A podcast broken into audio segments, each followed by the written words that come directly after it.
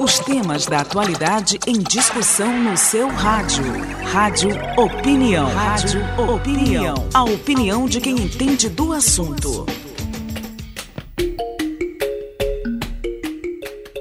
Segundo pesquisas, os moradores das favelas são as principais vítimas da pandemia de Covid-19. Um levantamento feito pela revista Época, com dados do SUS, o Sistema Único de Saúde, mostra que, por razões socioeconômicas e sociodemográficas, a Covid matou mais pobres e pretos e ou pardos. No Nordeste, 82% das vítimas faziam parte desse perfil. Para falar sobre esse assunto, o Rádio Opinião de hoje recebe a presidente da Associação Núcleo de Educação Comunitária do Coroadinho, a professora Cristiane Teixeira Mendes. Bom dia, professora, seja bem-vinda ao Rádio Opinião. Bom dia, muito obrigada pela oportunidade. Já agradeço muito em nome da nossa comunidade. Maravilha, satisfação nossa de recebê-la. Bem, uh, falando aqui sobre essas questões, né, isso, o Coroadinho é um bairro que tem aí por volta de 103 casos confirmados de coronavírus. Como a, a associação, o núcleo, né, como é mais conhecido, vem, vem lidando com, com esse avanço da doença nessa região do Coroadinho, que é bem grande também, não é isso? Isso, nosso, nosso bairro é o maior aglomerado urbano do Maranhão, né? Então, a maior favela. Nós somos a quarta maior favela do Norte Nordeste. Então, a gente configura ali entre as dez maiores favelas do Brasil, né? Somos 58 mil moradores e contando. Então, assim, a partir do momento que a nossa rede, que é a rede G10 das favelas, ela observou que o coronavírus, que o Covid, ele iria afetar de uma maneira bem é, grande, de uma maneira bem profunda as periferias do Brasil, a gente tratou logo de sentar, conversar entre os líderes e instituir algumas atividades, alguns algumas ações que a gente pudesse combater, né, o máximo que a gente pudesse com o mínimo que a gente tem, né, é essa questão do Covid dentro das periferias.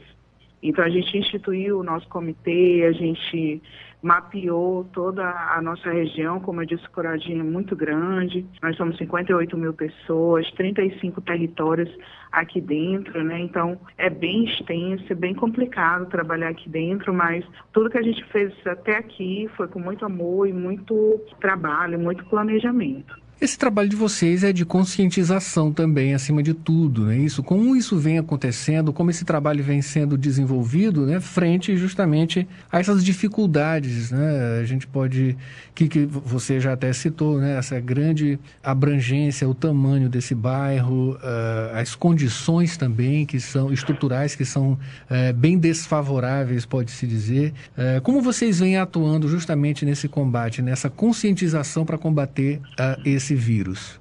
Então, assim, o nosso núcleo é um núcleo de educação, né? A gente trabalha com as crianças pequenas, com os jovens, com os adolescentes, com toda a, a população do bairro que e dando oportunidades educativas, né? Dentro dos nossos cursos, dos nossos projetos. Então, a gente viu que a gente precisava chegar né, nos ouvidos das pessoas. Então a gente foi para a rádio comunitária, a gente colocou carro de som na rua, a gente fez grupos de WhatsApp, usou as redes sociais para que a gente pudesse comunicar e fazer com que a nossa comunidade entendesse o que estava se passando, porque quando você fala pandemia, lockdown, quando você fala alguns termos assim, não, não é que não entre, não é que a gente não entenda, entendeu? Mas que precisa ser algo real, precisa que seja falado com as palavras que nós usamos aqui. Então a gente usou os canais de comunicação,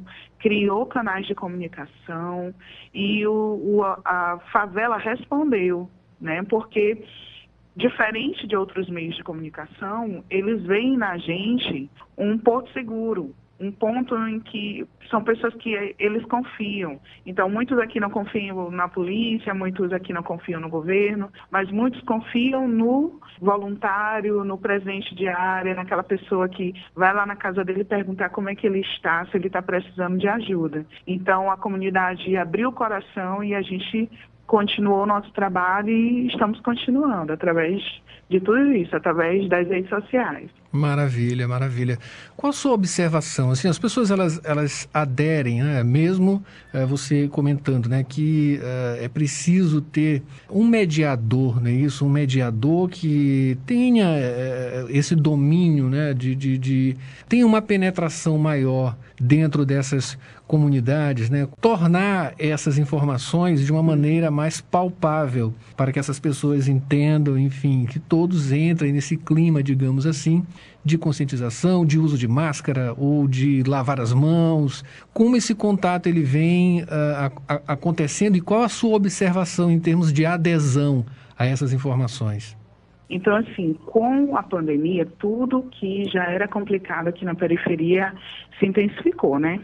Então, as pessoas precisavam ser conscientizadas e as outras que estão fora também precisam se conscientizar de que, por exemplo, um morador ele não consegue fazer a se recolher dentro dessa casa, ficar em casa, para nós não é algo cômodo, né? Muitos trabalhadores aqui perderam suas rendas, precisam lutar pelo pão de cada dia. Então eu tenho pai de família aqui que trabalha de manhã para comer de tarde. Né? Então eles não fazem, é, não fazem essa questão do fique em casa não porque não querem, né? porque precisam trabalhar para prover sua, sua existência. Mas a gente percebeu que a gente, usando a linguagem da, da gente, conversando, indo de porta em porta, colocando carro de som, falando da maneira como eles entendiam, eles começaram a se interessar mais, começaram a usar mais máscaras, começaram a se cuidar mais, mas tem sido ainda muito difícil, entendeu? Por exemplo, quando fala quando fala, ah, a pandemia se, se, se alastra, mas você pode tratar com água e sabão, né? E isso para nós é um privilégio. Alguém que abre a torneira e encontra água dentro do Coroadinho é um privilegiado, entendeu? Assim como várias outras comunidades, né? Então não é tão simples assim tratar, né, cuidar da questão da pandemia. Porque é muito simples para o morador de Renascença, Calhau, Península, abrir a torneira dele e encontrar água, mas para nós é muito mais complicado, entendeu? Então a gente precisa que as pessoas entendam que se a gente está saindo para trabalhar, se às vezes a gente tem que deixar os nossos filhos ainda na creche, porque aqui a gente dá o apoio para as mães, né? Que precisam sair para trabalhar. Coroadinho praticamente não fechou durante o lockdown. Nós continuávamos saindo porque a gente precisa trabalhar, a gente precisa se alimentar, os nossos filhos precisam né, é, ser providos, precisam de tudo, então a gente tem que trabalhar. Então o nosso núcleo de educação levou isso para a comunidade e sem julgar, né, porque às vezes as pessoas nos julgam muito. Ah, tá, tá saindo para trabalhar porque quer. Não, não é porque quer, é por sobrevivência entendeu? Então, a gente conscientizou as pessoas de dentro, mas também as pessoas de fora, para que eles virem o olhar para cá, para cá para dentro, para as nossas dificuldades e nos ajudem, né?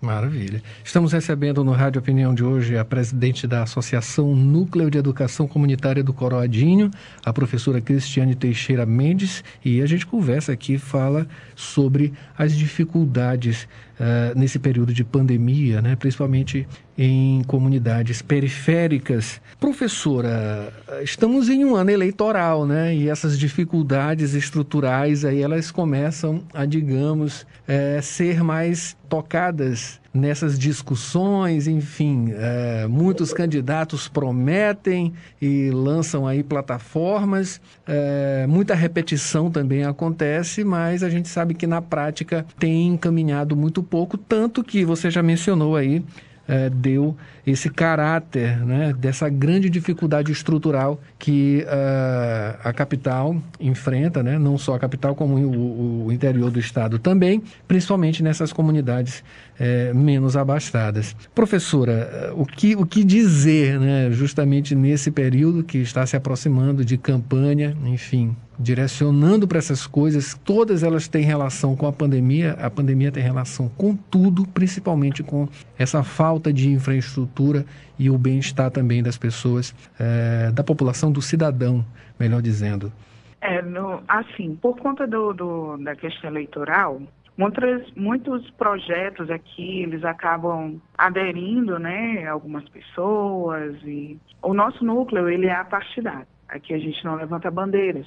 Então, muitas vezes a gente é procurado para essa questão por, por, essas pessoas. Algumas vêm de bom coração, tentam ajudar como podem, mas assim, a gente tem um ideal que não é o assistencialista. Então, eu acredito que a comunidade também está despertando para essa questão, né? Que a gente não está precisando dar, é, só de cesta básica, não é só de água, não é só de material de higiene, entendeu? A gente está precisando de trabalho, a gente precisa é, melhorar a questão da do, do, nosso hospital aqui, somos 58 mil para uma unidade mista, né, dentro do Coroadinho. Nós precisamos acordar para a questão do transporte público, o ônibus aqui demora demais, então é bem complicado. E tudo isso perpassa pela questão política, e eu acredito que a gente está tentando fazer com que a comunidade desperte, acorde para essa força que a comunidade tem. Né? Então, a comunidade elege, nós somos 58 mil, a gente consegue eleger vários candidatos aqui dentro. Então, a gente é alvo, né, em alguns casos, de pessoas que agem de má fé. Mas a gente também tem pessoas que saíram daqui do chão da, do bairro, né, que foram criadas aqui, são nascidas aqui, se elegeram aqui e continuam trabalhando. Mas são poucos. Né? Então, a gente precisa trazer mais gente, a gente precisa entender mais de política, e é tudo isso perpassa também pela questão da educação, então, no nosso bairro tem poucas escolas, com pouca estrutura, escolas públicas, né? A gente tem muitas escolas comunitárias que precisam de ajuda. Então, a gente precisa despertar esse potencial que a nossa periferia tem de eleger pessoas realmente comprometidas. E eu acredito que esse ano nós vamos ter algumas surpresas. Pelo que a gente tem visto aqui no nosso, nosso bairro, tem observado nas redes sociais, a gente acredita que a gente vai ter boas surpresas. Que bom. Professora, para a gente finalizar, uh, um núcleo é composto aí de quantas pessoas, quantos componentes? Olha, no momento nós temos a parte da gestão, né? Somos sete pessoas. É uma gestão inteiramente feminina. Então, aqui é potência feminina total. Uhum. Então, eu tenho as gestoras de projetos, as gestoras de ações sociais. Né? Então, já quero agradecer a professora Cássia, Samara, Micaele, Emily, Luciane, né? Patrícia, todas que são envolvidas aqui dentro do núcleo. Nós temos também os presidentes de área, né? que são as pessoas que nos ajudam, porque, como eu disse, são 35 áreas. Então, é uma área muito grande para se cobrir. Se a gente não tiver esses braços ali dentro, fica bem mais complicado. Então, a gente é, somos 20 presidentes de área, cobrindo todas essas áreas. Temos também, cada presidente tem sua equipe de voluntários, né? Então, já agradeço esses presidentes de área. Agradeço os voluntários que estão atuando dentro da comunidade, buscando doações, é, compartilhando informações, indo ouvir né, a comunidade né, em loco. Nós temos também o, as pessoas que cuidam de outros projetos, como Costurando Sonhos, o Adote uma Diarista, a Cozinha Comunitária. Então, cada um desses tem uma gestão também. Né? Então, já agradeço todos esses. Agradeço também os, as outras entidades que nos apoiam, o G10 das favelas, o, o Mutirão do Bem Viver, né, que nos apoia com as cestas agroecológicas, a Mulheres em Ação, que é um projeto que também é daqui da nossa comunidade, que nos apoia cozinhando para a gente e, e dando curso de gastronomia, né, para a comunidade poder se qualificar a rede Ilha Literária pela doação de cestas.